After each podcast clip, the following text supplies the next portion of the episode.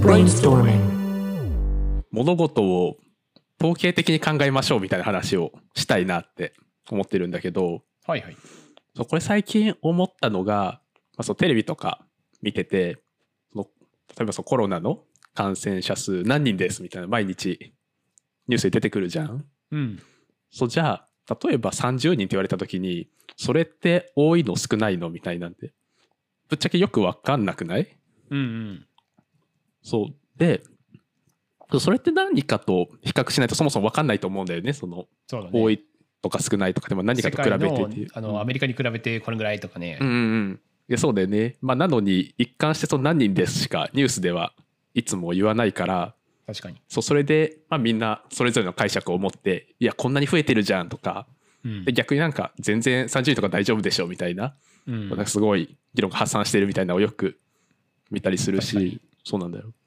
あとそう今日ちょうどツイッター見てて思ったのがなんか前澤さんが最近毎日10人ずつなんかそうだ 10, ね。10万円配り始めてる僕をじゃん。フォローしてくれた人に毎日10万円あげますそうそうそう。いやそうだよね。どんだけ金余ってんの？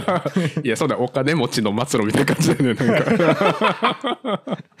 お前もこうなるのからなお金を持ったら。い しやかしの将来を見てるようですごい不安ですやめえや。いやそうそう。で、まあ、あれもさだけど前澤さんってちょうど、まあ、今フォロワー900何十万とかいて10人だからまあ多分オーダーで言ったらコロナの感染者と似たような感じだと思うんで、まあ、1400万人で まあその何十人とかだから。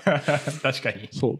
やけどそうあれそう今日とかツイッター見てたらその当たり当たった人の一覧みたいなのが確かツイートに出てたんだよね、はあ。はあそのアカウント名を載せてこの人とこの人とこの人当たりましたみたいな、で、まあ、そういうのを見るとなんか俺も当たるかなみたいな気にみんななってて実際コメント欄とかを見たら、あなんかフォロワーなんか少ない人でも当選してるから自分もなんか夢が湧いてきましたみたいなとか、はいはいはい。で、まあ、そういうのって結構やっぱすごいバイアスかかってると思うんだよね正直。まあ、そうだね。実際その1000分の10には変わらないのに、うん。なんとなく個人名出されるとそれっぽくなるみたいな。確かに、まあ、宝くじも同じだよね。なんかそんなにうん確率めちゃめちゃ低いギャンブルなのにうん、なんかやあの私も当たるかもみたいな謎の期待値がちょっと狂うみたいな。あそうそう。いやまさにそうだよね。宝くじとか。そう典型例だよね。うん。そうでそうちょうどなんかいやそこ他のものとちゃんと比較した方がいいよなとかって思ってた時に、まあ、この前読んだ本があってその本がちょっと面白かったから、まあ、その話を紹介したいんだけどなんていう本ですか？そう本は「死ぬ確率の統計学」っていう本。死ぬ確率の統計学。面白そうなタイトルっていうそうまさに。いやこれ面白いから萌ちゃんもぜひおすすめだし皆さんもおすすめですけど。そうこの本ではとねマイクロモートっていう一個の単位を導入して、はい。これ何かっていうとなんかある普通の人が例えば萌ちゃんとか自分みたいな人がなんかある日ぽっくりいく確率。うん。なんか例えば外で急に車にはねられましたみたいな。うん。それを1マイクロモートとしましょう。うんでそれってまあ大体 100, ぶ100万分の1の確率なんだよね。100万分の1の確率。そうだから例えば、まあ、俺が今日フラッと外出て車にひかれますっていう確率は100万分の1なんだよ。なるほど、まあ萌ちゃんも。うんそうだけど。でじゃあそれを1マイクロモートってした時にうん。じゃあ他のもので1マイクロモートってどんなものなんだっけっていうと例えば、ね、自転車に45キロ乗りますってこれ大体1マイクロモートなんだよね。つまり。45キロ乗ります？そうつまりその自転車で45キロどっかに移動すると大体死ぬ確率100万分の1ぐらいなんだよ。ああそういうことね。はい、あそういうこと。っていう例えば他だとなんか電車だと大体1万2,000キロ乗ったら100万分の1の確率で死にますみたいな。その自転車よりはもちろん距離は長くなるんだよ。電車の方が死ぬ確率低いから、うんうんじゃあその同じ100万分の1の死ぬ確率でも例えばじゃあ他のものだとどれくらいなのみたいなのを結構もう徹底的に比較するみたいな本で。えー、面白そう。そう。なので結構客観的にその確率を比較できるんだよね。うんうん。でじゃあ例えばそうコロナのそう今回の話とで言うとどれくらいなのかっていうと大体今東京って1400万人いるから14人感染したらちょうど100万分の1の確率なんだよね。うん1マイクロモートが。そう1マイクロモートそうなんだよ。ってことはそうそうそのある日、まあ、萌ちゃんがぽっくりいく確率うん。っていうのは、まあ、コロナの感染者14人で自分がその14人に入っちゃってる確率と一緒なんだよ。なるほどね。そう。って聞くと、まあ、ほぼもうゼロに近いってまあ思う人もまあ多いと思うんだけどうんそっけ多分14人って聞くとうわ14人もってなっちゃうんだよね。確かに。そうなのでまあこういう、まあ、他のものと比較してなんか数字をみ、うん、数字を見るっていうのはすごい、まあ、意味のあることなのかなっていうふうには思う。なるほどっすね。相対的に見れるその神様視点で見るっていうこと？あそうまさに。そうで、うん。そうあとはそう例えばじゃあ感染者が10倍に増えて140人になりました。うん。じゃあその140人の中に自分が入ってる確率どれくらいかっていうと、うん。ね、これが大体1回スカイダイビングをした時と一緒なんだよ。え一回スカイダイビングをして死ぬ死ぬ確率と一緒なんであそうそうそう。10マイクロモートなんだそれは。あそう10マイクロモートでそれ10万分の1の確率なんだよ。えー飛行機に乗って死ぬ確率って何マイクロモートなの？あ飛行機は何歩だろう分かんない。ちょっと調べてみないとうん、乗ってなかった気がする。え？ー そそれこそ乗ってほしいけどねなんか。いや確かに普通にあありそうな感じだけどけど飛行機ってもっと低そうだよね。えー、そうなのか。まあでもなんかそれこそなあの宝くじと一緒で、うん。飛行機の事故ってめっちゃ怖いじゃんうんうん。